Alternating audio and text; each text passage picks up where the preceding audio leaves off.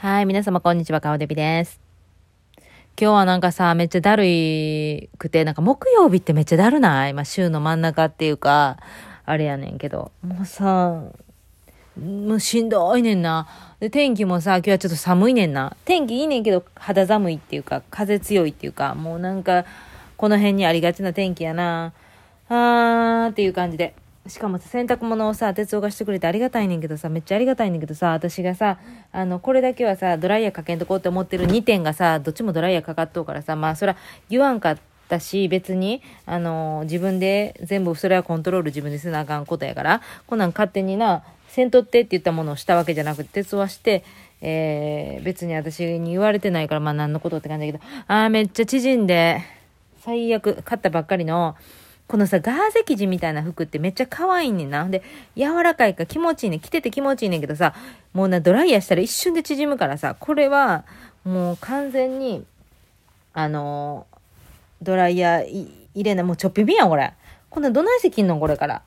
ほんなは、おへそ丸出しやがな、これ。で私これ、ただでさえさ、これってふわっと着たいからさ、L サイズで大きいの買ってんねんで。せやけど、もう L サイズやねんけど、これってさ、 Ross で買ったからさ、 Rossロスってあんまいいのないのに、たまにさ、めっちゃ掘り出しもあるやんか。で、そこの中でめっちゃ掘り出しもんやってんな。で、YouTube でも何回か着てるや。かわいいで、この、あの、トップス。もう、もうちょぴんぴん、こんなん。なこれ、てんてくてん。つんてれてん。もう最悪。こんなお、おへそ丸出しやがな、こんなん。こんな着れるかいな、もう。腹立つ。で、もう一個さ、ユニクロのやつもさ、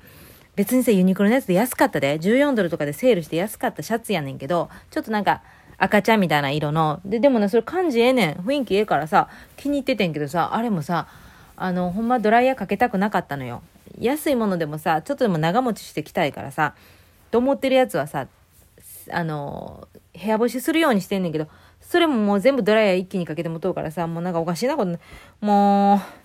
ちょっとドライヤーかけるとさ、本当にさ、一瞬でさ、もうさ、しょ、もうなんか、使い古されたみたいにならへん？なるときあらへん？もうな、やっぱりな、あのあの、コスコで買うたものとかな、ターゲットで買うたものとかはな、あんま縮まへんな。あの子らはな、考えてね。もうドライヤーかけられるって分かってる体で作られてるから、あと、せやな、アメリカのあの大手で言うとやな、えー、オールドネイビーさんとかさ、ああいうファストファッションの、あの、まあもう、家族でみんなで、あの、着れますよ、みたいなものを扱ってるところな、アメリカ版の、えーユニクロみたいな感じで。あれももうほんま全然縮まらへんからな。あの子らはもうさ、ちょっとめ、ちょっと大きめに作ってはんねん。もうな、オールドネイビーとかさ、あとどこ言うたらいいあ、ターゲットとかもさ、もうほんまにさ、M サイズがね、もうね、ちゃうねん。ちょっと大きめやねん。だからね、あのもう初めからもう縮むという体で作って、ものづくりをしてはると思うね、私は。デザインも含め。だから、全然縮まへんねん。せやけどな、もうこういうな、あのーようわからんところで買うたやつは大概もう縮みよるわ。もうこんなもん、 Ross で買うたやつ、これ、 Ross にしては高かってんで、 Ross にしては19ドルとかで、こんなもん、普通売ってないで、こんな Ross で19ドルなんか。 Ross なんか大体8ドルとかそんなもんやろもうこんなんがもうつんてれ、つんてれてんねん。もうどないするんこれ？もう嫌もう本当に嫌なんかさ、いくらさ、なんか短めのやつが流行ってるとはいえさ、これはほんまただのツンテレテになってるからさ、もう本当にショックめっちゃ気に入っててんけど。だこれどうする？子供が着るか？ちょ、一回着てみようか。そんなん言うたかて、そんない鏡で見てツンテレテンやと思ったかて、これ実際着たらさ、実はそこまでツンテレテンじゃないやん。もう顔でさすがに大げさやな、みたいになるかもしれんが。ちょっと一回着てみる？もうこれなさ、もうほんまさ、気に入ってて、買ってすぐやん。間もないわ。もう2、3回来ただけやがな。YouTube では何回か来てるけど。あ、ツンテレテ。はい。アンナのジョーでツンテレテ。もう最悪。何これ？うわ、最悪。何これ？これ、何これ？何これ？もう嫌やねんけど。わかった。これさ、長いワンピースにさ、の上からちょっと羽織るぜ、みたいな感じで来たらいいんかもしれん。ツンテレテンやわ。何これ？もうほんま腹立つねんけど、どうしたらいい？ん下になんかさ、レースみたいなのつけようかな。でもレースっていう柄じゃないねんな、私。ああ、もうショック。ちょっと待ってな。脱ぐわ。もう、なんか今日ちょっとショックやわ。でさ、一つさ、私さ、皆さんにさ、相談が、相談があるっていうかさ、いいアイディアがあったら教えてほしいんですけど、って誰に向けてって感じなんだけど、あのさ、あの、えっ、と、私さ、こう、ネガティブなさ、ニュース、人が亡くなった話とかでも特にさ、こう、自分で亡くなられる方いるやんか。あんまりもう、これもさ、言葉にも出したくないんだけど、ああいう人が、のあのニュースって私基本絶対し、絶対っていうか知りたくないねんやんか。ななんでかって、まあそういう身近な自分の家族の中にもそういう風に亡くなった方もいるんですけど、やっぱりさ、あの、普通のさ、精神でおってもさ、ドーンと落ちひん？あれって。すっごい落ちるねんけど、なんか事故で亡くなったとか、もう不意で仕方なくて、病気で亡くなったとか、なんかそういうニュースは、なんかもう悲しいで、悲しいねんけど、悲しさがちゃうねんな。やっぱりね、自分で亡くなられる方ってすごい闇を感じね大きな闇を。で、それはもちろんそういう風な道を選んだのは、もう本当にその人がその時に、本当にえいって思ってな、突然やると思うね、私は。まあ、蓄積があんねんで、だんだんだんだん、ああ、もう嫌だなって思って蓄積があんねんけど、いきなりその、えいっていうその行動に出れる、行動に出てしまう、まあ、もしかしたら何か死神みたいな、なんか、なんかそういう、あの、ネガティブなものに取り憑かれて、えいってやると思うねんけど、あの、えいのその瞬間がすっげえネガティブで、私。あれはもう知りたないねんけど、でも今さ、SNS がすごいさ、あのー、情報をさ、いらんのに教えてくれるやん。でも私 SNS 大好きやねんか。だから SNS をやめようとも思ってないし、あの、使えていきたいし、これからも。特にインスタグラム大好きやし。だけどさ、インスタグラムとかでさ、全然関係ない。私のフォローもしてないのにさ、あの、ローラちゃんっておるやんか。あの、ローラちゃんがさ、いきなりさ、あの、最近亡くなった、あの、有名なコメディアンの方、あの方のことを、なんか、ありがとうございました、みたいなこと書き方がさ、もうなくなってんねやんか。え、え、どうしたどうしたなくなったん？と思って、病気何？倒れた？とか思って調べたらそういう内容やん。でうわーと思ってドーンと落ち込むんやんか。あれやめてくれませんか？と思うねんけど、でもなんかニュースとかもさ、私らはさ、こうアメリカ住んでるから、そのテレビつけて、あ、日本のテレビなんか出てこないやん。自分でコインにかけないテレビは見られへんから、その環境ありがたいねんな。だから悲しいニュースとかは、なるべく自分でチョイスできんねんけど、SNS は、それ選ばれへんやん。もう勝手に入ってくるやん。で、しかも別にフォローしてないのになんでローラちゃんが私の、あの、このタイムラグみたいな、あの、タイムラインみたいななんで出てきたんかちょっと意味わからないけど、なんであれ？あれほんまにさ、なんとかさ、あの情報入ってこないようにならないですかね？無理なんよな。情報が入らないことって無理なんよな。で結局さ、そういう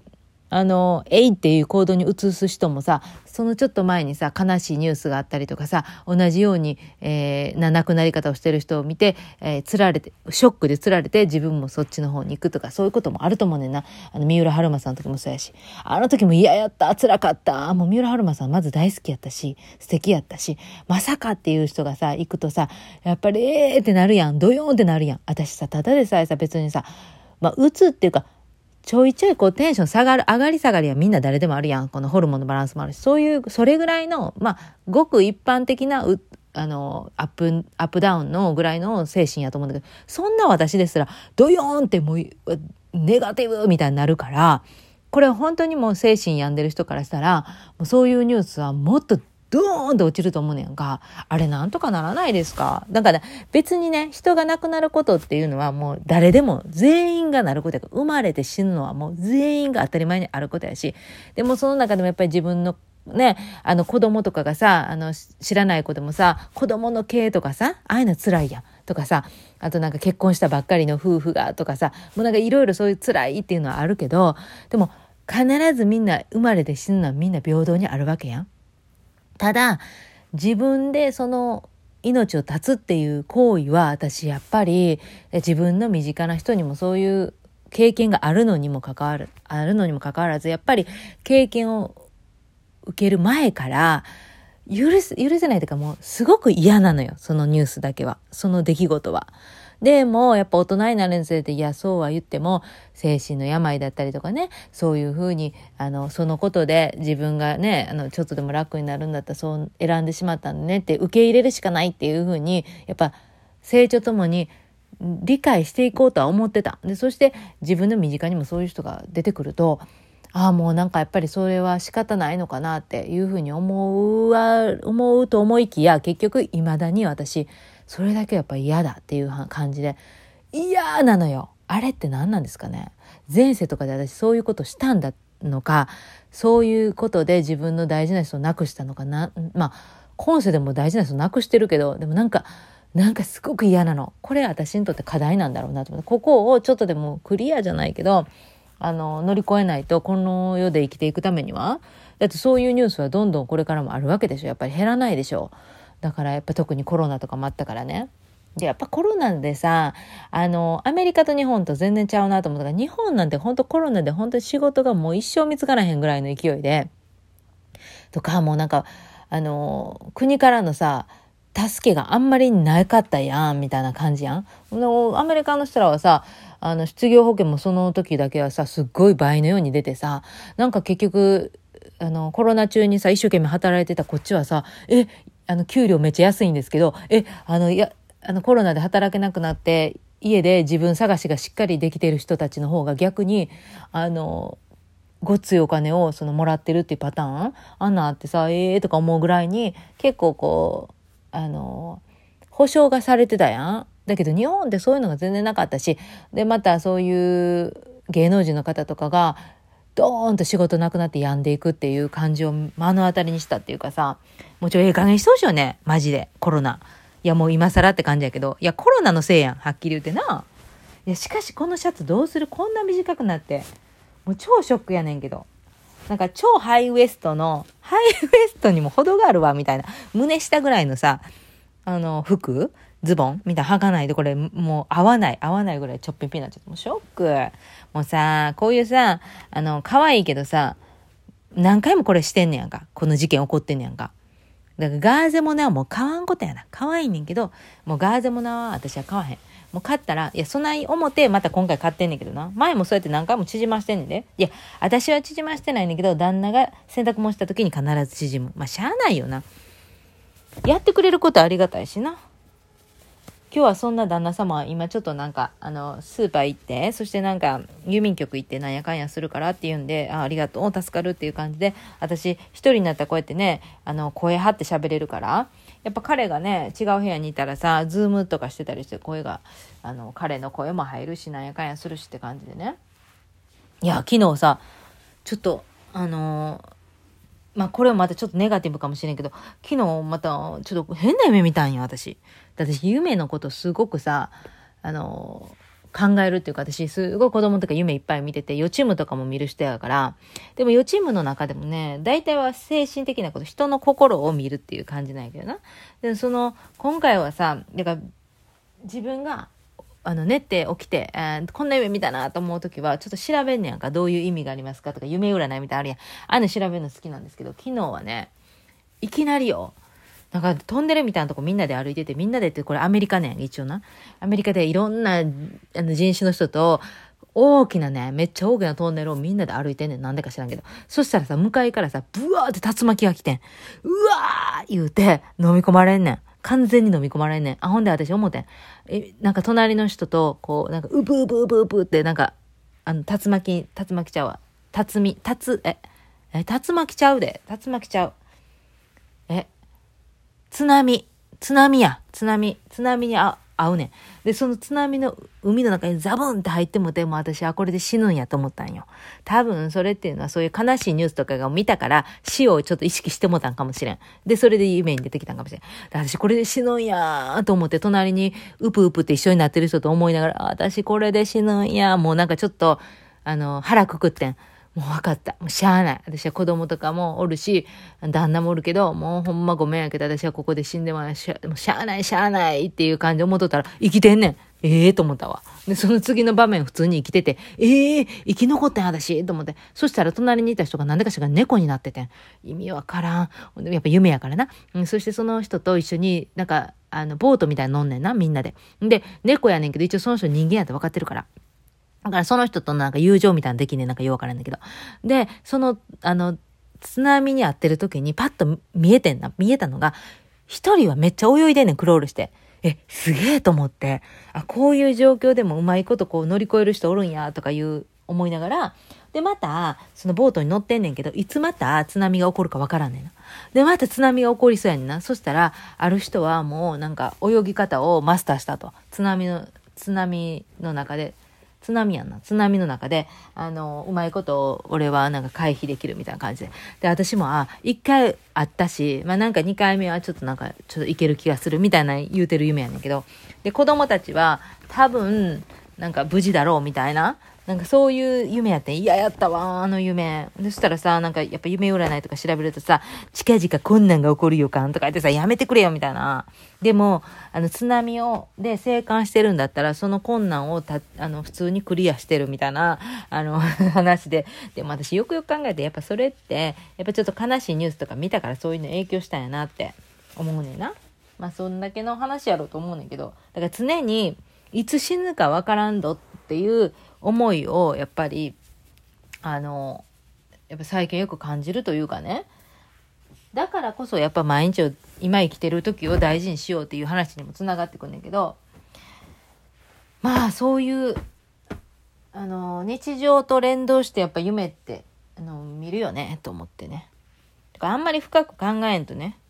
しないとかなとか思いながら。しかし私あの占いをまた再開しようっていう話をして、で、まあ、占いっていう言葉を使いたくないのよね。で、まあ、やってることは分かりやすく言えば占いなんだけど、でもなんか、占いっていうと、なんかちょっと、こう、うさんくさいっていうか、なんかそう、そういう話じゃなくて、ただたださ、ちょっとこう、あの、お話をしてね、あの、まあなんか抱えてることがちょっとでもね、軽くなるといいやんね、みたいな。まあその、ちょっと、ちょっと、ちょっと楽しくなればいいやんね、みたいな。ちょっと楽しくなればいいやんねって、この、この感覚のやつをやりたいっていう話でね。で、いろいろ準備はもうほとんどできてんねんけど、あのできてんねんけども、あ、なんか自分の気持ちがまだレディーではないというかね。まあ、これも何日にしますって決めないで、やっぱもう、あ、今、今日やな、今日から行けそうやなとかいうタイミングが来ると思うのよね。その時を待とうと思ってて、前はね、あの、よし、やるぞって言ってもう、すごい勢いでやってたんだけど、やっぱり一回そういう経験があるから、やっぱりそのやった後のなんかしんどかったこととかいろいろやっぱりちょっとあって、あの弱気になってる部分もあったのよね。だけどこれはもうきっともう一回再開するんだろうなっていうのは、なんとなくだけど漠然とあの思うようになって、そしたら、あの、後押ししてくれる方々もいて、あの、ありがとうございますっていう感じで、で、久しぶりにこう、えー、お姉ちゃんみたいな存在の人でね、ずっとね、でその方とまた再会するようになってそしたら彼女もあのー、すごい応援するよみたいな感じで言ってくれてなんかありがたいなとか思いながらさしてたらさある時なんか全然知らない人からコメントが来て、ああ、かおりさんまた占い復活するんですか？めっちゃ待ってました。ありがとうございます。みたいな感じで、どこに連絡したらいいですか？って来たのよ。誰か知らんねんけど、多分それは占いを一回したことがある人なのね。で、そうやって言われて、あ、なんかやっぱりそういう少なくても、あのー、ね、誰かは待ってくれてたりするんだと思ったらさ、なんか、あやっぱりこう、その方向にしてな、していこうねって思う感じで。なってんねんけどまだ自分の気持ち的にあのここここだっていうなんかレディーだみたいな感じがあのバッと出てきてないんでそこちょっとうまいことあの来たらねそのタイミングが来たらスタートしようと思ってでもまあ近々来るでしょうと思っててイメージ的には7月自分の誕生日の時にねやりたいね。しかも7、7っていう数字、私、七夕生まれで、7月7日生まれで、この7をさ、なんかラッキーセブンってさ、ベタやんって思ってたんやけど、でも自分の誕生日7やのに、やっぱ7使っていこうよということで、値段設定から時間も全部7をね、意識したものにしようと思ってんね。なんか、ちょっとなんか、ダサい。ダサいかもしれんけど、ちょっといいんじゃないかなと思って。でさ、あの、やっぱりそういう、あの、セッションっていうかこういうスピリチュアル系のこういう、あのー、そう、セッションかな。セッションっていうのはね、結構相場がね、今はね、高くてね、私の初めやってた時5、6年前とかは結構ね、安かった、安かったっていうか相場がそこまでじゃなかったんやけど、なんかこの5、6、5年ぐらいの間にドーンって跳ね上がって、今もう 1, 1時間、2時間、2時間もかかる、2時間、1時間から2時間とかかな、ぐらいで、だいたい300ドルぐらいからの相場とかね、300ドル、またその半額ぐらいとかが相場やねんね。だからまあ、それぐらい値段言われても、ああ、それぐらいですね、だいたいそれぐらいですねって思うねんけど、でも私はやっぱりなんかどっかで、あの、値段に関しては、前のその5、6年前にやってた値段とそこまで変わらない値段にしようと思ってて。ただ7がつく。7をつけたいからね。はい。それはちょっとなんか意識したいなと思ってて。まあなんか、別に、私は、あの、もう本当に、月に2回とか3回とかぐらいやればいいかなぐらいの勢いの、なんかあんまりもう、前はもう毎日のようにそれをしてたけど、あの、それぐらいの、まあ仕事、他に仕事あるのでね、ぼ、ぼち、ぼちっとできるぐらいの、あの、ポツポツぐらいの、時々やってますみたいなぐらいの、あの、ゆるい感じでいこうと思ってるんですけどね。うん。でもまあ、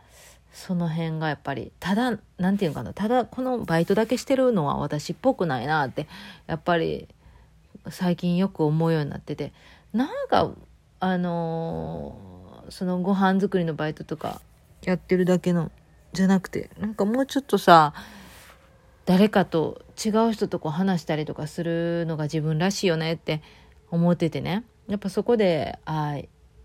また復活やななんて思ってたんだけど。復活の時が来たらまたお知らせいたします。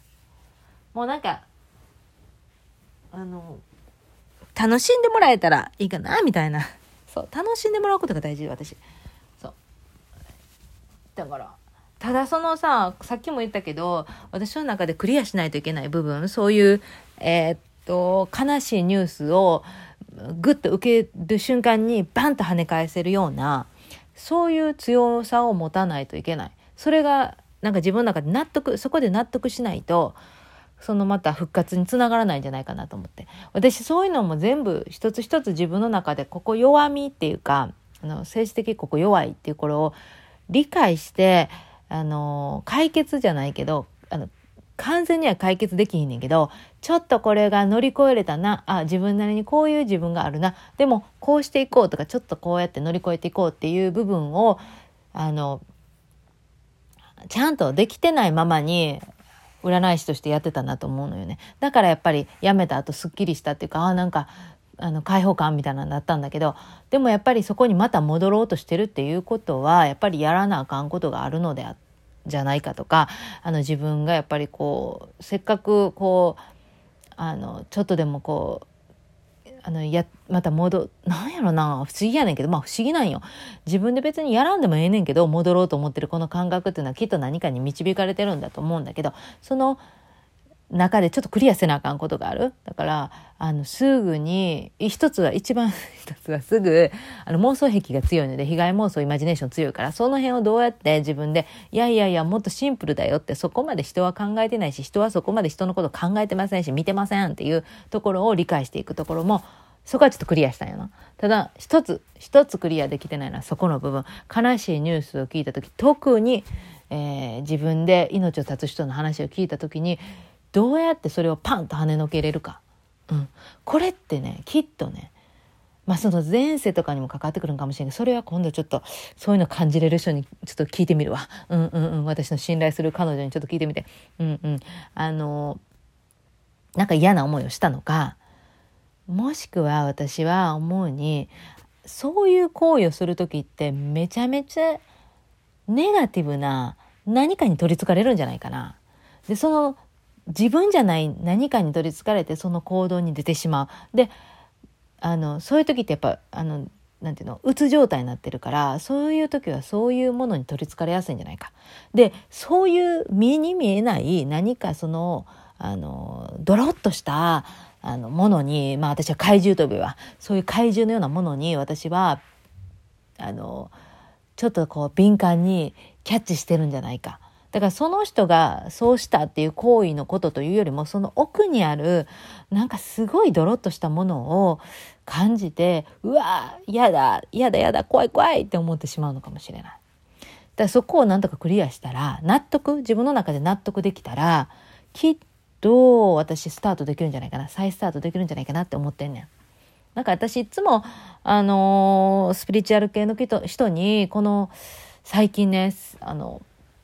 セッションを何人か受けてる時も同じ質問してんねんな。で、それは自分の家族の中にそういう経験、あの、自分でね、亡くなる人が出てきた時に、納得がいかないから、それを聞くことが増えたんよ。いろんな人に。これどう思う？あれどう思う？で、一人、その度に、ああ、なるほどって、ストーンとしていくねんけど、で、それってなんでそればっかりしてたんかっていうと、私の中でそこがあのネックなのにね。で、そこをどっかで自分で理解できれば、きっと進めるんじゃないかって思うよね。で、そこがまだ、まだもうちょい、あともうちょいなんよね。スッとしてんねんで。そう、本人に対してスッとしてんねん。ただ、ニュースでね、そうやってね、あの、赤の担任ですけど芸能人ってよく知ってるやん。見てるやん、こっちは。だから、知ってる人のような感覚やん。で、そういう知ってるような人のが、あの、そういうことで亡くなったって聞くとドヨンってなんねん。あれかなわんわ。どうやって情報を入れないようにするかって考えたんだけども、情報って、あの、無理やん。生きてるうちはずっと見るよね。だから、情報はか、あの、えー、知らん間に入ってくるもんやん。な。これしゃあない。けど自分のどう自分の心の持ちようでどうパンと跳ね返せるかここが私の課題同じことずっと言ってるけどそうこれさえクリアできればもうちょっと強くな芯が強くなるかなと思うねんけどね。まあある人は言います。そういう時はもう神様に祈っときなさいって。まあ確かにそうやねんけどな。で、神様に祈れない時っていうのは、えー、サタンのジャブだよって言われて、あなるほどと思ってん。これはある牧師さんが言ってたんだけど、あの、あれですね。入れ墨牧師ですね。はい。あの、で、そういうの大好きやから。うん。あのね、普通に来て、ごめんなさいね。ちょっと語っていいですか？まあ、普通に淡々と来て、親が牧師さんで、じゃあ自分も牧師さんになろうとか、あとなんか、もう平、平和に平和に生きてきて、あの、まあ、まあ、クリスチャンとなり、牧師さんになりましたっていう人も、もう素晴らしい、めっちゃ素晴らしいんですよ。めっちゃ素晴らしいんですけど、あの、横道をそれました。あの、社会からずれました。誰からも相手してもらえませんでした。そして、えー、刑務所にも入りましたとかね。人を傷つけてきましたとかね。なんかそういう人が、なんか、悔い改めて、あ、聖書とかに出会ってね。で、そして、あ、あの、牧師の道をね、こんな自分だからこそあの同じ立場になって話聞けるんじゃないかって思えて牧師になりました。みたいなね。そういう牧師さんがすごい好きなのよ。私。なんかそういう人はねやっぱり弱い者の気持ちがわかるというかあの辛かった人の気持ちがすごくわかる、うん、やっぱすっごい苦労されてるしね。いや苦労したから賢いとかそう言いたいわけじゃないんだけどでもそれってすごいあの最終的にやっぱり大きな恵みでね。人を傷つけたことあかんことやで。あかんことやねんけど、それを一生涯通してね、あのー、悔い改めながら人に伝えていってるっていう、そういう牧師さん大好きなんで、で、その人がね、言ってたんですよね。祈れなくなる時は、あの、サタンのジャブだと。私もね、最近ね、祈れてなかったなと思ったんよ。何かあったらさ、もう神様とかね、お父ちゃんって呼んでんね神様のこと。お父ちゃん、天のお父ちゃん。私こんなに怖かった。助けて、お願いね。アーメンみたいな、あの、もうほんまにアホかなっていうような、いや、いいねんよ。だって、あの、お祈りにはね、言葉はね、関係ないの。ただただ自分の、あの、大事なね、あの、お父ちゃんに話を聞いてもらう。子供になって聞いてもらう。このね、お祈りは私忘れてたわ、と思って。せやせやせやせや。なんか最近は、いや、そない豊かで祈ったってな、みたいなところがあったんよね。ちょっとひねくれる時が出てくるから、やっぱり信仰の中で。あ、せやせやせやと思って。だから私がこういうニュースを聞きました。もうめっちゃ怖かった。あんまり情報入らんようにしてほしいけど、そういうわけにはいきませんから、心を癒してね、アーメンみたいな、そういうお祈りができてなかったなっていうのは一つあるよね。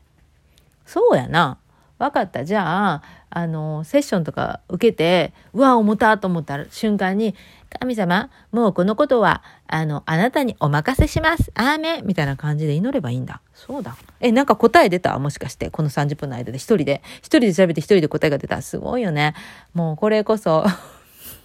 今言葉出てきたけど、これピーっていう用語やわ。はい。あ自分で自分で解決できるっていうのはすごいわ。うんうんうん。今言いたかったことは、皆さんのご想像に任せる18金だから。ああ。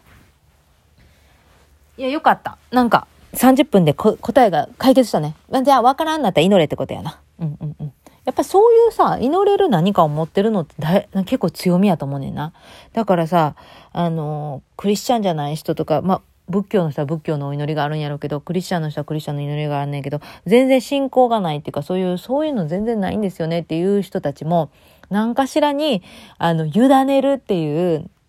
あの、あれこれをできる、まあ、祈、まあ、祈りかな。うん、が大事だと思うね。自分が信じる何かは分からへんけど、何かの一つの上につながってる何かに、上か下か分からんけど、何かにつながってるものに、委ねましょうっていうことやな。だって自分では解決できんもんな。分からんもんな。もうほんまに分からんから、あの、こういうね、もやはね、なんか分からんけどもや、みたいな時は祈りましょうっていうことや。あ、答え解決ありがとうございます。というわけでね、私今日はじゃあこれ、この縮んだことも祈るわ。悲しかったけど、神様、いいアイディアでなんとかなるようにしてちょうだい。もう何でもね、お願い事ばっかあかんねんでっていう人おるやんか。祈りの時にお願い事もあかんし、っていう人おんねんけど、私はね、これね、いいっていう派やねんな。うん。お願い事を言えるぐらい甘えていいと思うね。何かにな。何かに、てかその、私は神様やねんけど、だからそういうものに甘えんねん。だからそれで、そうな、ならへん、え、ならへんかったっていうことで怒るとかそういう話ちゃうねんね。ただただ素直に自分の心から思うことをお話しするっていうことやね、お祈りって、私の中で。だから、神様、こうなってほしいねんっていうことは言うてええと思うねん、全然。で、その通りにはならへんかもしれへん。それはもうしゃあないよ。だから、ただただ本音、自分の心の奥底にある本音をちゃんと出すこと、ムカついたことも言うてええと思うねん。お祈りの中で。言うてええと思うねんっていうか言うねん。私は言うねん。これこれで腹立つわとかさ、なんかこんなこと、なんか、ちょっと信じられないとかさ、こんな人信じられないとかさ、もうさ、その、奥の奥にあるところを、なんで神様とかそういう目には見えないけど自分が信じてるものに対しては言えない、言えないのって思うね。そこは遠慮せんでいいと思うねんな。遠慮するのは自分の身の回りのいる人たちに、実、人物に、あの、こういうことをね、パッて言ったら傷つくわなとか考えて喋るやん。せやけど、もうほんまに心から信じてる何かには、もう素直に言うていったらええと思うね。嫌やったこととか悲しかったこととか、もうそのまんまの言葉でな、言うたらええと思うね。聞いてくれてありがとうっていうお祈りよ。うん。それを私は言うていきたい。誰にって感じやけど。あれ？話がちょっと変わってきたな。まあなんせちょっと今日はショックやったのはまあ縮んだことよな。でもこれは何とかして解決するか、まあ何とかうまいこと着ていこう。だってもう勝ったばっかりやし、もったいないかな。というわけで、えー、今日も30分、今日は長かったで。今日はね、乗ってたね。やっぱり、あの、喋りたいことがあったよな。昨日はそこまで言うてちょっとパッて喋ろうかな、みたいなぐらいやったから、途中から乗ってくるからね、私ね。まあ、よかった。うん。ありがとうございました。聞いてくれて。はい。それでは皆さん今日も素晴らしい一日にしてください。カリフォルニアからカオデビでした。オーバー